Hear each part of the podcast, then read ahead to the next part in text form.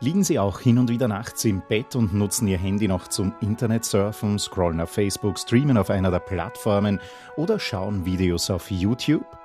Das macht auch der Dirigent Jakub Ruscher und vor einigen Jahren ist er dabei mehr oder weniger zufällig auf die Musik von Hans Rott gestoßen. Eine Recherche über Schüler von Anton Bruckner führte ihn zu einer Aufnahme der ersten Symphonie und eine Stunde später war für ihn klar, er muss sich selbst mit diesem Werk und weiteren Rottschen Kompositionen beschäftigen. Ein erstes Ergebnis dieser Auseinandersetzung ist nun bei der Deutschen Grammophon erschienen. Hans Rotts erste Symphonie kombiniert mit Bruckners symphonischem Präludium und dem Bluminesatz aus der Urfassung der ersten Symphonie von Gustav Mahler.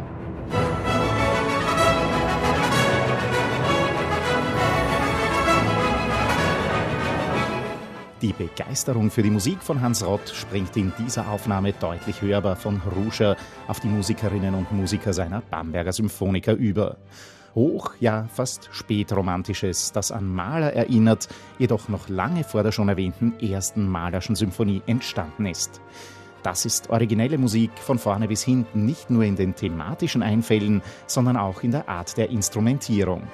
In den ruhigeren Passagen orientiert er sich mehr an seinem Lehrer Bruckner, in den lauteren Teilen weist Rott eher in Richtung Mahler und lässt mit Walzeranklängen im Trio des Scherzos auch seine Wiener Heimat durchscheinen.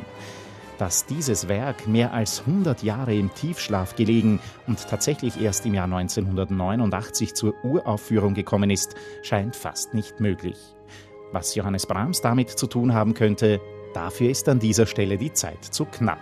Es empfiehlt sich also ein möglicherweise nächtlicher Blick ins Internet, am besten mit dieser Aufnahme im Ohr.